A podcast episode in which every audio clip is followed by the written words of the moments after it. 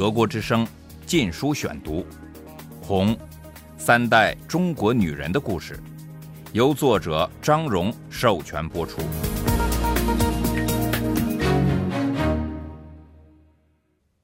第二十七章：如果这是天堂，地狱又是什么样子呢？父亲之死，一九七四至一九七六年。第三节。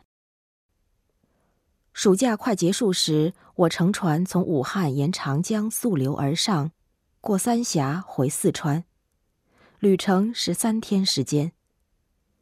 一天早上，我正靠着船舷跟一个乘客聊天，江风吹来，吹散了我的头发，把发梳吹落到江里。那乘客目瞪口呆。指着我们刚经过的一条支流入江口，对我说起一段故事。公元前三十三年，汉元帝想和强大的北方邻邦匈奴讲和，决定把一名宫女嫁给匈奴的可汗。他从宫中三千名嫔妃的画像中挑选，这些人中好些他连见也没见过。因为是下嫁藩邦。他选择了画像上最丑的王昭君。启程那天，皇帝才发现她非常美。她被画的难看，是因为她拒绝向画师行贿。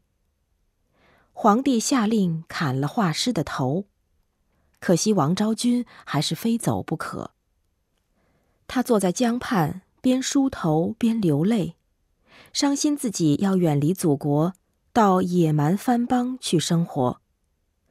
结果一阵风把他的梳子卷到江里，就像是想把他的一件东西留在祖国。后来他自杀了。传说中说他的梳子落水之处，江水变得像水晶一样清澈，得名清江。我的旅伴指点我们刚才从江口上经过的那条支流，说那就是清江。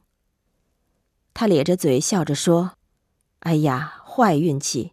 看来你最终要在外国生活，嫁给一个野蛮人了。”我笑了笑，从画里看到中国人一向把其他民族视作野蛮人的传统。我想，那位古代美人王昭君，如果嫁给了藩王，会不会反而幸福呢？她至少天天与草原、骏马。大自然作伴，而和中国皇帝在一起，他的天地只是豪华的牢房，连棵树也没有，因为树可能使姬妾爬墙逃走。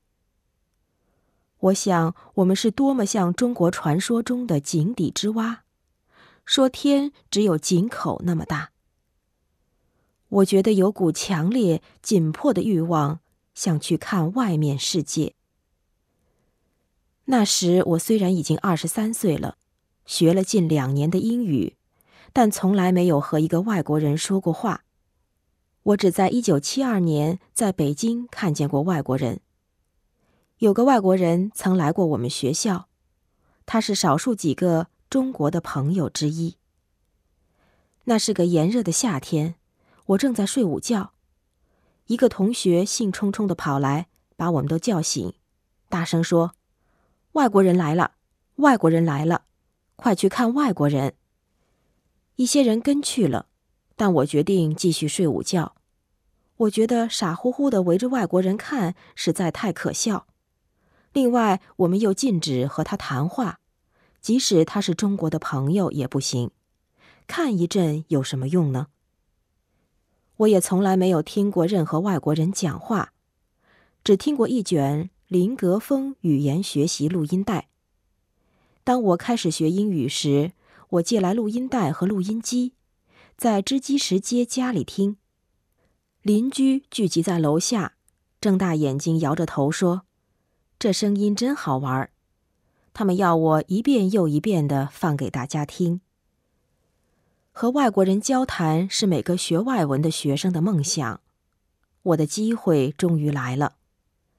由长江返校后，我听说我们这一年级的学生在十月份要到南部港口城市湛江去和外国海员练习英语，我兴奋极了。湛江离成都大约有七百五十里，乘火车要两天两夜。它是中国最南端的港口，离越南边界很近。到了这儿，就像是到了外国。有本世纪初的殖民风格建筑物，模仿罗马风格的拱廊，好似教堂窗户的彩色圆窗，以及支着五颜六色阳伞的大阳台。当地人说广东话，俨然是一种外语。空气中有股不熟悉的大海气息，异国情调的热带植物香味儿和一个新世界的感觉。我在这个世界里的激动心情总是被现实所压抑。我们由一名政治辅导员、三名讲师带队，他们宣布纪律：我们不得到海边去，虽然住处离海边只有一里。港口是闲人勿进，怕有人破坏或从那儿叛逃。他们还讲了个故事。说有个广州学生不知怎么的钻进了一艘货船，藏在货舱里。他不知道货舱要封几个星期。当到岸打开货舱时，他已经人死尸烂了。我们除了住处的那几条街外，哪儿也不准去。这样的规定是我们日常生活的一部分，但是每次宣布都免不了使我愤怒一阵。一天，我被一股强烈的冲动所支配，一心非出去看看不可。我于是装病，得到允许后到城里医院就诊。我在街上徘徊，一心想去看大海，但没有成功。当地人不愿帮忙，他们不喜欢不会说广东话的人，故意听不懂我说的话。我们在这个城市待了三个星期。只一次准许我们到一个岛上看海洋。到这里来的目的是找海员练英语。我们分成几个小组，轮班在两个外国海员出没的地方遭遇他们。用硬通货购买商品的友谊商店和海员俱乐部，里面有酒吧、餐厅、撞球室和乒乓球室。和海员说话的内容有严格规定。除了在友谊商店柜台边的几句问答外，我们不得单独和他们交谈。如果他们询问我们的姓名、地址，无论如何，我们都不得给真的。我们都准备了假名字和根本不存在的住址。每次交谈后，我们得做详细的报告，写上我们都说了些什么。这是与外国人接触的标准规矩。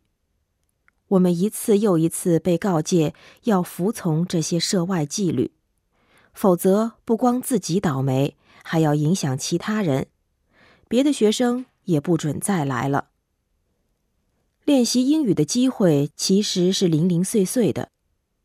轮船不是天天有，也不是所有的海员都要上岸。绝大多数海员的母语并非英语，他们是希腊人。日本人、南斯拉夫人、非洲人、菲律宾人最多，他们也只会寥寥几句英语。偶尔也有幸运的时候，如曾来过一位苏格兰船长和他的妻子，以及一些会说一口漂亮英语的北欧人。德国之声《禁书选读》。当我们在俱乐部里等待宝贝的海员时，我爱坐在后院的阳台上看书，凝视那一丛椰子树和棕榈树在深蓝色天空上的剪影。一有海员闲荡着走进来，我们便跳起身来迎上去，就像是赶过去抢他们似的，一面尽可能保持尊严，一面如饥似渴的要跟他们说话。当我们拒绝他们请喝饮料的邀请时，我常常看见他们的眼神里透着一份不解。我们不能接受他们请喝饮料，因为这是命令。更有甚者，我们完全不准喝饮料。柜台橱窗里的五颜六色的瓶瓶罐罐只供外国人消费，我们只是干坐着。四五个脸色严肃的、令人望而生畏的年轻男女。我完全没想到，这对外国海员来说该多么奇怪。这光景和他们对港口生活的期望差了十万八千里。当第一批黑人水手露面时，我们的老师委婉的告诫女学生要小心。他们说，这些人开化程度低，还没有学会怎么控制自己的本能。所以，他们随时随地都要表现自己的感情，如抚摸、搂抱，甚至亲吻。老师面对着一屋子露出震惊和厌恶的面孔，告诉我们这样一个故事：上次来的一个女学生，在一次对话中突然尖叫起来，原来有个甘比亚海员想搂抱她，她以为自己要被人强奸了。在一群人、一群中国人中，他恐惧的心理是如此强烈，以后随便怎么劝，他也不敢跟外国人说话了。男同学，特别是男学生干部，被赋予保护女生的任务。黑人水手每和一个女生说话，他们就互相使眼色，赶忙过来救我们。接过话题，或简直就插身站在我们与黑人水手之间。那些黑人可能并没有察觉到这些预防措施，特别是男生们总会立即大谈中国和亚非拉人民的友谊。中国是发展中国家，他们会背诵从书本上搬来的话：中国将永远和被压迫、受剥削的第三世界人民站在一起。支持他们反对美帝国主义和苏联现代修正主义的斗争。黑人看上去有点如坠五里雾中，有时也很感动，于是拥抱中国男人。男生们也回赠以同志式的搂抱。当时毛泽东的光辉理论大谈中国是个发展中国家，第三世界的一员。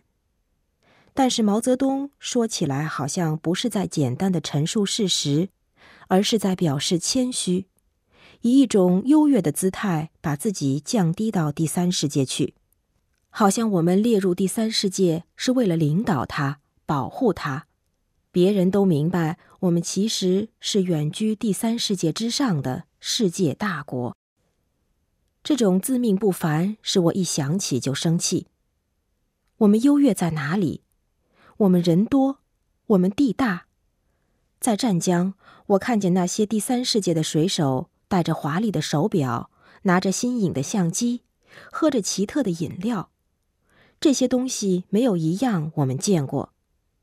他们的生活显然与绝大多数中国人是天壤之别，更不用说他们有中国人无法比拟的自由。我对外国人非常好奇。渴望知道他们究竟是什么样的人，他们和中国人有哪些地方相似，哪些地方不同。但是我得隐藏我的好奇心，因为除了有政治上的危险外，还算丢脸。在毛泽东领导下，就像过去的封建王国一样，中国人把在外国人面前显得尊严放在极为重要的位置上。所谓尊严。其实是做出来的傲慢、莫测高深。一种普遍的做法是表现的对外部世界没有兴趣。我的许多同学根本就不向外国人提问题。可能部分原因是我无法抑制好奇心，部分是我的英语较好。海员们似乎都乐意跟我说话。我小心谨慎，尽可能少说。让别的同学有练习的机会，但是有些海员却拒绝和别的学生交谈。我和海员俱乐部主任的关系也很好，他姓龙，个头大极了。我的引人注目引起了明先生和别的头头的不满，在政治会议上，有人指责我违反了涉外纪律，说我看上去太感兴趣，笑得太多，嘴张得太大，还用手势。我们女学生得把手放在桌子下面，坐得纹丝不动。中国社会很多人仍然要女人保持端庄矜持的举止，面对男人的注目要垂目做害羞状，笑不露齿，当然更不能用手势。违反这些行为规范就是轻浮。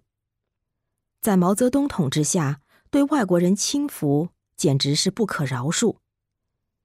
这些针对我的批评使我怒不可遏。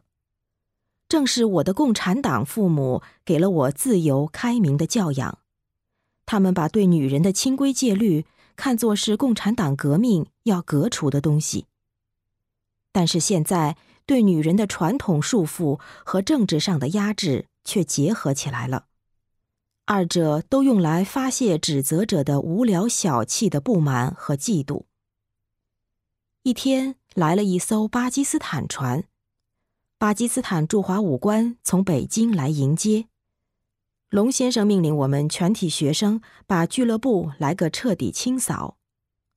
他举行宴会招待客人，让我当他的翻译，这使一些不能赴宴的同学非常嫉妒。几天后，巴基斯坦人在他们的船上回请我们，我也受到邀请。那位武官曾到过四川。他们还特地为我做了一道川菜。龙先生很高兴他们请了我，当然我也很兴奋。但是老师们不准我去，尽管巴基斯坦船长本人专程来请，龙先生又威胁以后不再接待川大学生了。他们仍然说，谁都不准登上外国轮船。谁负得起这个责任？跟船跑了怎么办？他们要我去撒个谎，说我那天晚上另有安排。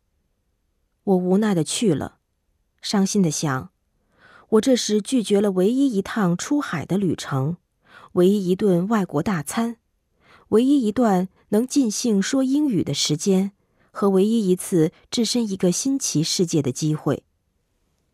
就是不去，我也招来非议。明先生尖酸的问。为什么外国人这么喜欢他呢？好像这里头有鬼。德国之声《禁书选读》，《红》，三代中国女人的故事，由作者张荣授权播出。